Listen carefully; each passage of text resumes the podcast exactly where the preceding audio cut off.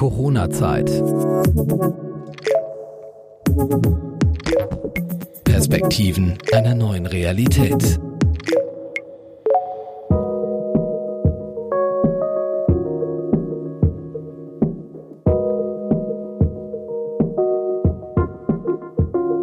Das Auge ist bekanntlich mit und das gilt auch im übertragenen Sinne. Design spielt in der Kommunikation eine große Rolle und kann darüber entscheiden, ob man Aufmerksamkeit bekommt oder nicht.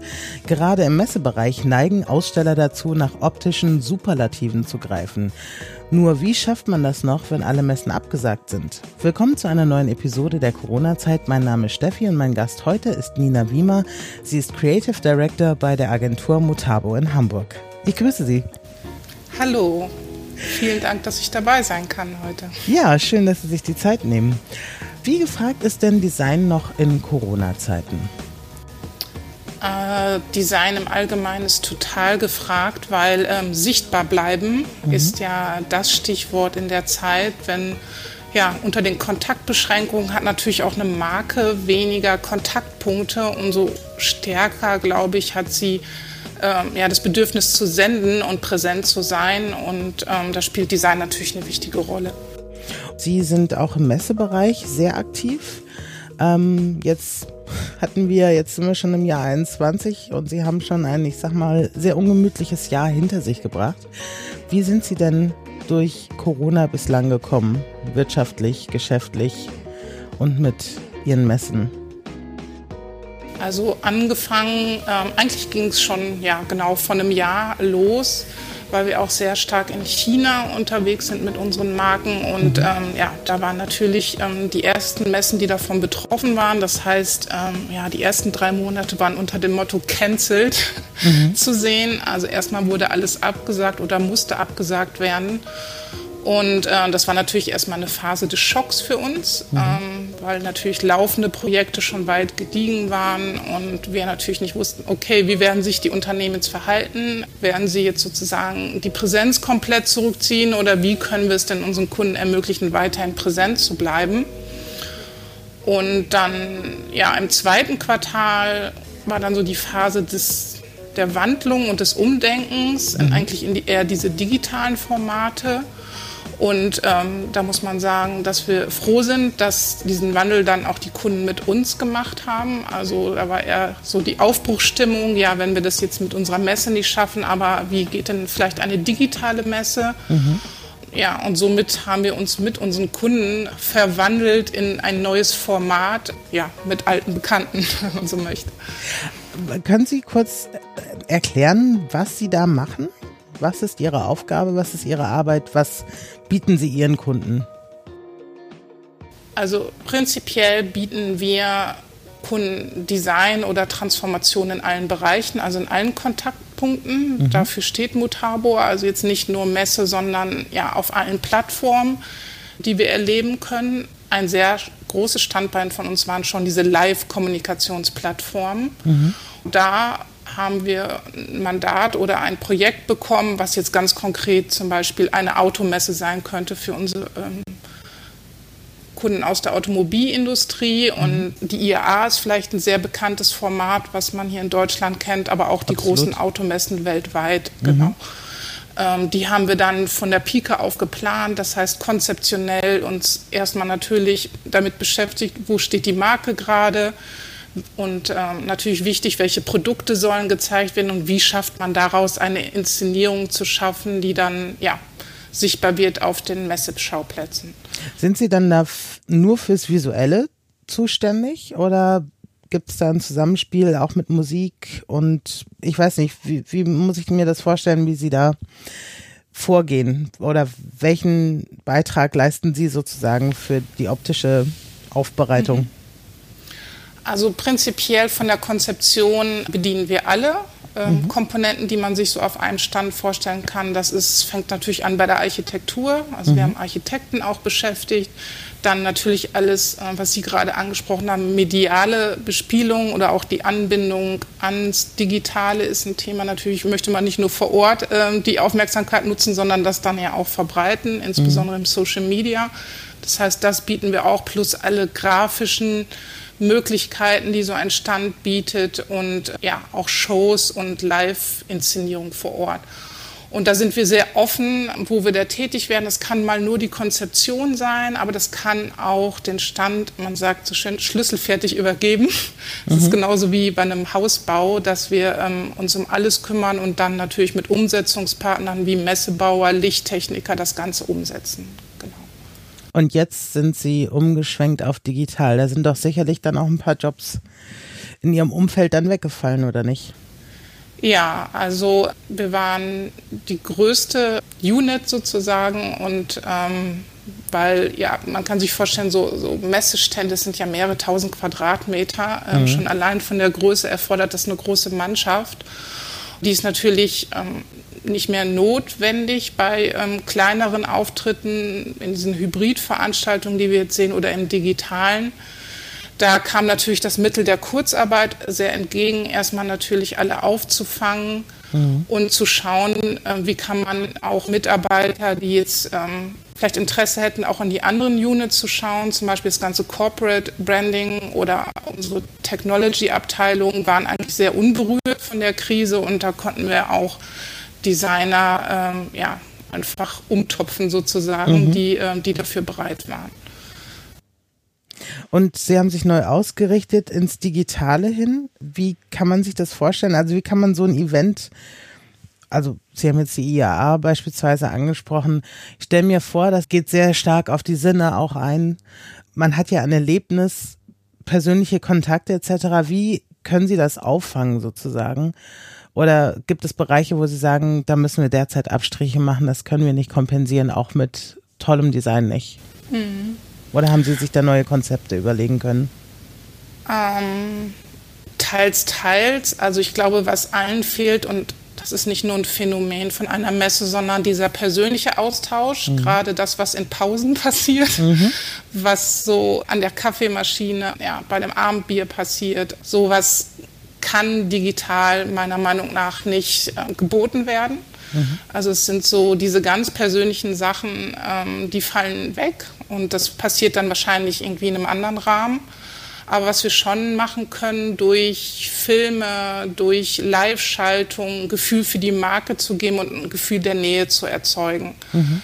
Also alles das, was jetzt live passierte auf einer Bühne, passiert sozusagen jetzt auf der digitalen Bühne. Ist natürlich nicht mehr so anfassbar, aber ähm, emotional haben wir ja doch sehr viele Mittel über Musik und wie gesagt Film und ähm, Live-Redner das Spürbare nach Hause zu holen. Ich glaube, das funktioniert ganz gut und ähm, im Sommer, als die Fallzahlen ja äh, glücklicherweise nach unten gegangen sind, gab mhm. es ja auch diese hybride Formate, nennen die sich ja nun, in dem kleine Veranstaltungen stattfinden konnten, live und andere können daran teilhaben. Das heißt, statt jetzt einer Messe einer großen Öffentlichkeit es zur Verfügung zu stellen, war jetzt nur die Presse oder Influencer da. Mhm. Aber die haben ja dann auch noch mal über ihre Plattform Möglichkeiten, Nähe zu erzeugen. Also als äh, Multiplikatoren dann auch eingesetzt, oder? Richtig, ja. Mhm. ja.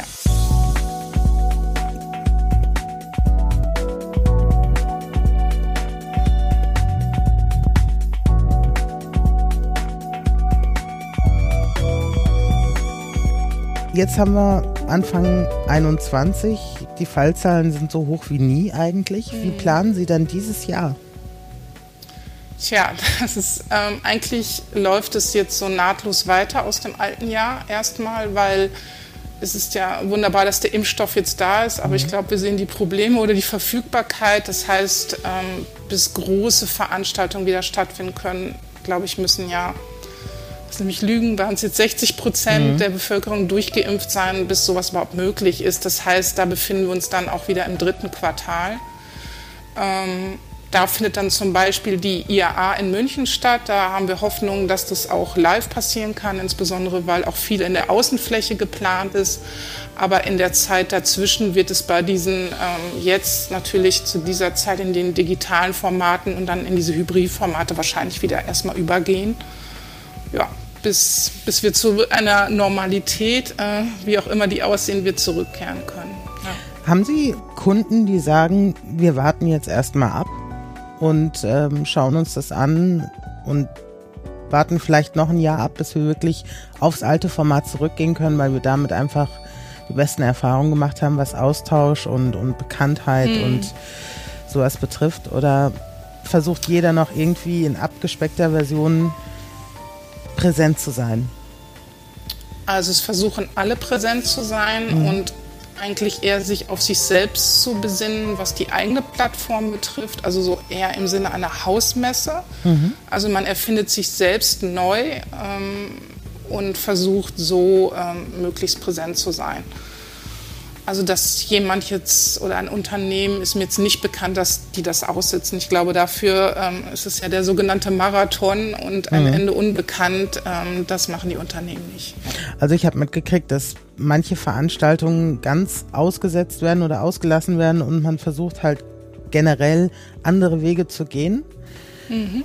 Also im Sinne von, wir machen halt viel auf Social Media, also dass, dass man schon eine gewisse Sichtbarkeit halten will, aber sagt, wir bringen erst wieder alle zusammen, wenn wir wieder zusammen sein können. Und hätte ja sein können, dass sie den einen oder anderen Kunden haben, der auch sagt, wir gehen über einen anderen Weg, wir machen vielleicht mehr Werbekampagnen oder sowas, lassen vielleicht Filme produzieren, aber diesen Messeaspekt, den überspringen wir jetzt nochmal.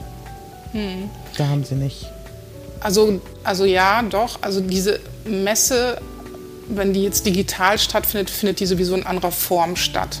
Na, also mhm. wenn ich jetzt einen Film produziere mit den Inhalten, die ich eigentlich auf einer Messe gezeigt habe und dann streame, können ja Millionen Leute zuschauen. Aber es wären prinzipiell ja die Inhalte, die ich vermitteln möchte oder die Produkte, die ich zeigen möchte. Na, und dann mhm. ähm, gibt es natürlich Formen von Modulen, die dann sagen, wir machen noch einen Workshop, wir machen eine Keynote noch zusätzlich. Wir eröffnen Chatrooms, wo man sich ja, mit seinen Ansprechpartnern nochmal ähm, zu zweit austauschen kann. Das sind dann so Module, die dann geschaffen werden, um diesen Austausch auch ähm, weiterhin möglich zu halten. So, und das ist dann ist die Frage, ist das dann noch eine digitale Messe? Ne? Also, mhm. ja, oder ist ja, das dann sowieso etwas ganz anderes? Also das ist dann vielleicht der Messeersatz mit der Hoffnung, ähnliche Bedürfnisse und Module auch wieder abdecken zu können. Mussten Sie neue Sachen probieren? Also haben Sie vielleicht ein neues Format entwickelt oder so oder neue Technik eingesetzt oder konnten Sie relativ schnell umsteigen, weil Sie ohnehin schon die Infrastruktur hatten in Ihrem Unternehmen? Ähm, also wir innerhalb von äh, großen Veranstaltungen haben wir immer Live-Formate auch gehabt, die mhm. gestreamt mhm. wurden und ähm, die ja so eine digitale Anbindung hatten. Also das heißt, wir hatten unseren Fuß und unser Know-how da schon drin und mhm. wir kennen auch das Netzwerk, was man dazu braucht. Also von daher mit unserer Partnerlandschaft war das jetzt schon großer Schritt, aber dann nicht ganz unbekannt, den jetzt zu wagen in eine rein digitale Veranstaltung. So natürlich ein paar Gesetzmäßigkeiten verändern sich und äh, für uns gibt es noch unglaublich viele Learnings, aber prinzipiell ist es so ein bisschen die logische Weiterentwicklung, die natürlich irgendwie schon noch ein bisschen in den Kinderschuhen steckt. Aber arbeiten Sie jetzt alle im Homeoffice? Ähm, wir arbeiten eigentlich alle im Homeoffice bis ein paar Kollegen, die dann aber so vereinsamt sitzen, äh, dass, dass wir diese Hygieneregeln einhalten können. Das hat ein bisschen was mit, mit der Technikausstattung zu tun, aber also zu 90 Prozent sind wir im Homeoffice, ja. Sie sind ja viel so in der Automobilbranche auch so unterwegs, ne? was, was Ihre Arbeit ja. betrifft. Ich stelle mir vor, dass das so sehr männerlastig ist. ja. Wie, wie ist das für Sie als Nichtmann? ist das für mich als Nichtmann? Also erstmal frühkindliche Prägung durch den Vater. Ich bin tatsächlich mit meinem Vater schon früher zu IAA gegangen und mhm. äh, mein männlicher Umkreis sozusagen war immer sehr automotive-affin. Okay. ähm, von daher ist das ein bisschen natürlicher Umgang und ähm, was mich eher daran interessiert, ist der, ähm, ja, der technische Aspekt dahinter oder jetzt auch der Wandel, der gerade durch die Elektromobilität, also neue Antriebsformen entwickelt mhm. wird. Das ist aber dann eher, weil mich Mobilität interessiert. Also ich bin jetzt kein Autonah oder irgendwie mhm. so. Also ähm, von daher, ja, es ist noch, sind Frauen noch ähm, die Minderheit, aber ja, das hat mich jetzt eigentlich persönlich nie so gestört oder abgeschreckt. Aber haben Sie nee. das Gefühl, dass ähm, Müssen Sie da mehr kämpfen, um Gehör zu finden, um Ideen durchzubringen? Oder weil vielleicht Männer einen anderen Zugang zum Beispiel zum Thema Design haben oder so? Mm, ja, prinzipiell ist tatsächlich auch die Designbranche sehr männerlastig. Ah, okay. ähm, ja, es ist ein äh, sehr interessantes Phänomen, weil ähm, im Studium, glaube ich, sind es bis zu über 90 Prozent ist der Frauenanteil da und nachher ist es eher umgekehrt.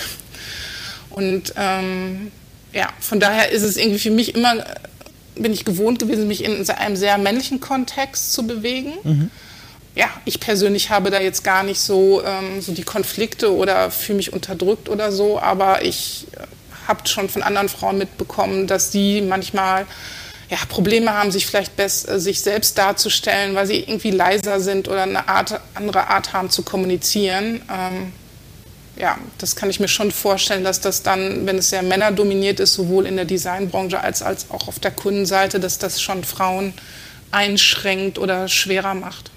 Ich finde es aber sehr spannend, dass Sie sagen, dass äh, quasi die Studienquote ungefähr bei 90 Prozent Frauen liegt und hinterher in der Arbeitswelt die meisten davon verschwunden sind scheinbar. Also wenn Sie sagen, dass es doch dann eine männerlastige Branche generell im Design ist, springen die Frauen ab oder schaffen die es nicht so weit? Also ich glaube, es ist ähm, bis zum Art Director Titel. Mhm. Also wenn man so um die 30 ist, ist der Frauenanteil noch relativ hoch und dann ähm, ja, kommt so ein bisschen der Karriereknick mit dem Familienwunsch. Mhm. Und äh, meine Beobachtung ist dann, dass dann doch dieses sehr dynamische Geschäft, was wir haben, und Familie sehr schwer zu vereinbaren immer noch sind. Mhm und dass das Frauen dann eher in eine freiberufliche Karriere bringt, wo sie so in ihrem Rhythmus äh, vielleicht besser arbeiten können und dann nicht mehr ähm, ja, den Karriereweg weitergehen. Mhm. Und zu den leitenden Positionen ab CD-Level, also Creative Director-Level mhm. kommen. Also Ihr Level quasi. Genau, mein Level dann. Und wie lange machen Sie das schon?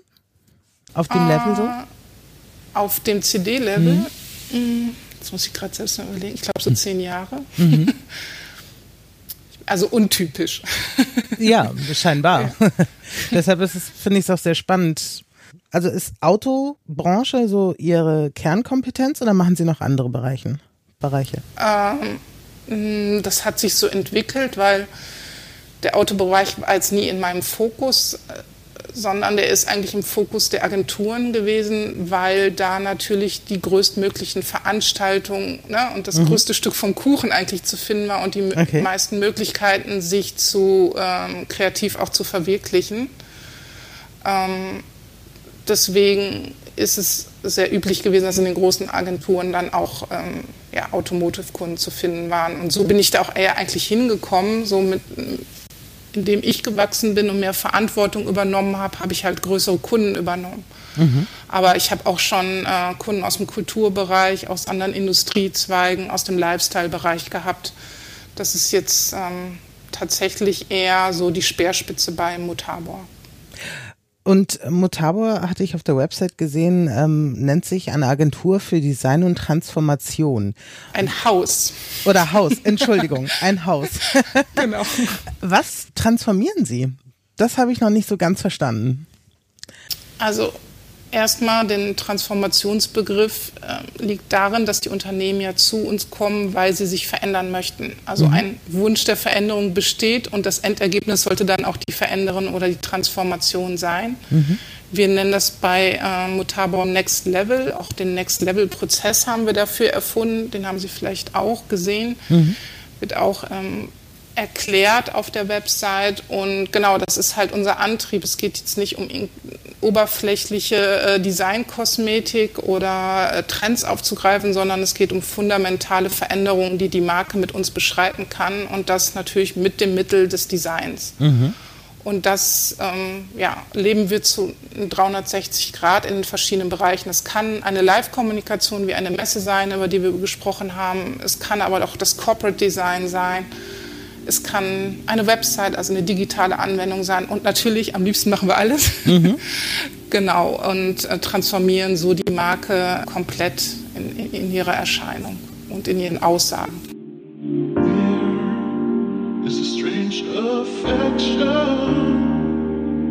It's too much to ask for. It's too much to whisper. Haben Sie da schon manchmal gegen Widerstände kämpfen müssen? Also, dass, dass Sie vielleicht zu viel Veränderung dann präsentiert haben in Ihren Vorschlägen? Also klar, es gibt natürlich das Phänomen als Tiger gestartet und als Bettvorleger gelandet. das ist immer so mein schönstes Sinnbild mhm. dafür. Mhm. Ähm, genau, dass natürlich am Anfang vielleicht irgendwie ja, die eigenen Erwartungen der Marke höher sind als das, was sie wirklich wollen oder mhm. vielleicht auch durchsetzen können in der Organisation. Ähm, das passiert natürlich. Und wie lösen Sie das? Lassen Sie dann so ein bisschen federn und sagen, okay, jetzt ist es dem Kunden gerade zu viel der Veränderung? Oder leisten Sie Überzeugungsarbeit, dass wenn eine Marke quasi in neuem Glanz erstrahlen will, dass sie einfach auch so einen mutigen Schritt gehen muss? Also ich könnte mir vorstellen, dass manche da ja auch echt ihre Komfortzone bei der Entscheidung verlassen müssen. Ähm, ja, natürlich versuchen wir da zu beraten, in dem Sinne, also nicht der Veränderung, der Veränderungswillen oder weil wir so maximal kreativ sein wollen, sondern weil wir es für richtig halten natürlich. Mhm. Und akzeptieren das aber auch, wie das, glaube ich, in jeder guten Partnerschaft ist, wenn jemand noch nicht so weit ist oder kleinere Schritte gehen möchte. Mhm. Ähm, das akzeptieren wir natürlich auch. Ihre Zielgruppe ist vermutlich eher große Konzerne oder ab welcher Größe kann man als Unternehmen zu Ihnen kommen? Auch, aber wir beginnen auch im Mittelstand. Also das würde ich jetzt nicht von der Größe abhängig machen, sondern eher von der Aufgabe. Mhm. Ja, und das kann auch Mittelstand sein, wie gesagt, genau. Kann man sagen, dass manche Unternehmen aus Kostengründen dann vielleicht auch auf Design verzichten und sagen, es muss jetzt nicht die tollste Grafik vom tollsten Designer sein. Wir können das auch ein bisschen schlanker machen. Wir machen es vielleicht eh nur digital und dann, also, dass man an der Stelle versucht, die Rechnung auch so ein bisschen zu drücken? Mm, aber nicht zulasten des Designs. Also okay. eher zulasten vielleicht einer Plattform, die mhm. günstiger ist oder technischer Möglichkeiten, aber nicht ich glaube nicht, dass dann gesagt wird, ach, das ist jetzt nicht so wichtig und da stecken wir keine Energie rein. Das habe ich jetzt so nicht gespürt. Eher, dass eigentlich viel mehr Anfragen in der Krise für neues Corporate Design waren. Also unser ah, ja. Geschäftsführer Johannes Plass sagt, das ist typisch für Krisen. Ich habe da noch nicht so den Zusammenhang gesehen, aber die, mhm. der Wunsch der Erneuerung scheint mit der Krise schon einherzugehen. Und das ist ja dann eigentlich der Wunsch, mehr fürs Design zu tun als weniger. Das heißt, das ist für Sie an der Stelle vielleicht auch eine Chance? Ja, absolut. Mhm. Ähm, also ich glaube, das spürt ja auch jeder ähm, so im Privaten, dass man denkt, so Mensch, wenn man jetzt zu Hause ist und mehr Zeit hat, jetzt muss ich doch mal was für mich tun. Mhm. Ich glaube, diesen Effekt kann man schon auch auf, äh, ja, auf die Arbeitswelt übertragen, dass jeder so ein bisschen mal genauer auf sich schaut und versucht ja vielleicht auch ein bisschen sich zu optimieren, mehr Sport zu machen, dies zu machen und mhm. das kann man schon auf Geschäftsbereiche auch übertragen. Und auch auf die eigene Marke. Gibt es da so einen, so einen Tipp, den Sie Unternehmen, die vielleicht darüber nachdenken, wie man diese aktuelle Situation für sich nutzen kann?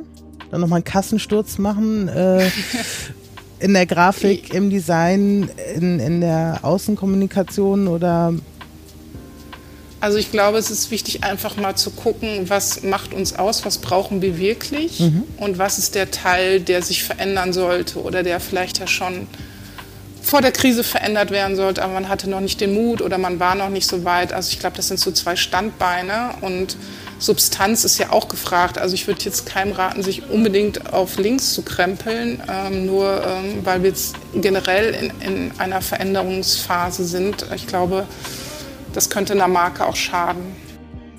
Glauben Sie, dass wenn sich alles mal ein bisschen beruhigt, sage ich mal, ich will noch nicht mal von Normalisierung sprechen, mhm. aber wenn wir so, so einen Silberstreif am Horizont haben, dass alles wieder quasi auf vor Corona Formate zurückgeht, die Leute das wieder suchen oder haben sich vielleicht auch wirklich neue Möglichkeiten ergeben, die auch nachhaltig bleiben?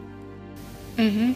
Also ich glaube, dass es so ein gewisses Nachholbedürfnis gibt für die sehr emotionalen Formate. Mhm. Also alles, was mit Musik zu tun hat, mhm. mit Sport zu tun hat. Also die Stadien werden sich meiner Meinung nach wieder füllen. Mhm. Und ich glaube, da kann es dann nicht eng genug sein, mhm. im Stadion in, äh, auf der Tribüne zu stehen oder im engen Raum vor der Bühne. Ich glaube, das werden die Leute ähm, wieder machen wollen. Genauso wie es diesen Trends, glaube ich, für Bars, Restaurants und Clubs und, und, und sowas gibt. Mhm. Und alle Formate, die so eher einen informellen Charakter haben, mhm. ähm, da wird man jetzt schon überlegen, da wird man sagen, ach, das hat doch auch ganz gut digital funktioniert mhm. und müssen wir jetzt wirklich so eine große Konferenz machen oder machen wir das weiterhin so? Also das ist so mein Gefühl, dass sich das so ein bisschen aufteilen wird, das Feld. Ähm, also es wird nicht mehr dies oder das sein, sondern ja, der Kuchen wird sich so dritteln oder vierteln in verschiedenen Formaten. Und aber, also ich persönlich glaube, dass es ein Nachholbedürfnis des persönlichen Kontakts gibt mhm. und ähm, alles genau, was Spaß und emotional ist, wird auf jeden Fall nachgeholt. Und sowas wie die IAA, glauben Sie, dass die wieder Spitzenzahlen erreichen kann? Ja, glaube ich schon daran. Da findet ja jetzt sozusagen der, der Doppelwandel statt, mhm. äh, den die Industrie jetzt führt. Also da wird es, äh, glaube ich, davon abhängen, wie glaubwürdig und wie innovativ wird das sein, was sie zeigen. Mhm. Dass die Leute dann bereit sind, wieder zu kommen, das glaube ich schon. Aber das ist eher so der Wandel, der in der Industrie liegt. Ja, ob sie das glaubhaft hinkriegen bis dahin. Eher dann so Fachpublikum, meinen Sie auch? Ja, aber auch die Endverbraucher, mhm. also ähm, die möchten jetzt natürlich, es wird immer von neuer Mobilität mhm. und Nachhaltigkeit sehr viel gesprochen, mhm. sehr viel in Prototypen und natürlich auch jetzt in ersten echten Produkten gezeigt, aber ich glaube, darüber hinaus muss mehr geboten werden, auch mehr anfassbarer, erlebbarer sein, mhm. wie sich jetzt wirklich so eine zukünftige Mobilität anfühlt und ich glaube, dann wird es nicht nur ein Fachpublikum sein, sondern dann werden es, äh, ja, wird es eine breite Öffentlichkeit bekommen. Wenn Sie sagen, anfassbarer, geht das in die Richtung, dass man dann mehr auch so wie ein Testgelände einrichtet, dass man auch mal in so ein Fahrzeug steigen kann und es selber fahren kann? Also ich war schon lange her, früher auch auf der IAA, weil ich auch aus dem Frankfurter Umfeld bin sozusagen. Das war quasi vor der Haustür und da gab es viele tolle Sachen, die man sich halt auf einem Podest unter Scheinwerferlicht anschauen konnte, aber natürlich, also ne, die Hostess hat schon so eine schüttelnde Abwehrbewegung gemacht, wenn man sich dem Fahrzeug zu, zu nah ähm, und es blieb sowas Surreales, finde ich, also zumindest für den Endverbraucher. Ja, also das ist jetzt tatsächlich, ähm, das ging, glaube ich, vielen so und dieses reine sich ausstellen, glaube mhm. ich, hat sich auch überlebt so und ähm, diesem Wunsch wird jetzt auch Rechnung getragen in, in München im mhm. nächsten, äh, nächsten Jahr, sage ich noch, ich bin hängen geblieben, in diesem Jahr, ähm, dass es dann auch so eine Teststrecke geben wird. Mhm. Also es ist fest eingeplant in dem Konzept und ähm, ja, also das wird, äh, wird auf jeden Fall stattfinden. Die Leute wollen es auch spüren, ne? Ja, ja. Und nicht nur quasi eine Hochglanzausstellung. Ja, ich glaube, so. darüber gesprochen haben wir jetzt ja lang genug. ähm, genau, und jetzt muss dann wir Butter an die Fische. Ähm, genau. Sehr spannend. Ja, mal sehen, was dieses Jahr so geht. Das Jahr ist ja jetzt sehr jung. Äh, wir ja. werden es im Auge behalten. Auf jeden Fall vielen Dank für die Einblicke. Sehr gerne. Äh, in ihre Welt, in diese sehr besondere Welt, finde ich. Also ich kenne nicht so viele Leute, die sich so speziell mit Design beschäftigen. Und ich glaube, sie machen das bei Mutabo schon sehr intensiv. Ich danke Ihnen und wünsche Ihnen ein ganz tolles Jahr. Dass es danke, gut läuft. Das wünsche ich Ihnen auch. Beruflich wie privat. Ja, und ähm, gesund bleiben. Auf jeden Fall. Das wünsche ich Ihnen sowieso. Machen Sie es gut, Frau Wiemer. Ja, vielen Dank. Vielen Dank für das nette Gespräch. Das war Corona-Zeit. Ein Podcast der Euphonica Audioproduktion. Wir produzieren Corporate Podcasts für Ihr Unternehmen. Wenn auch Sie einen Podcast starten möchten, besuchen Sie unsere Website www.euphonica.de. Wir beraten Sie gern.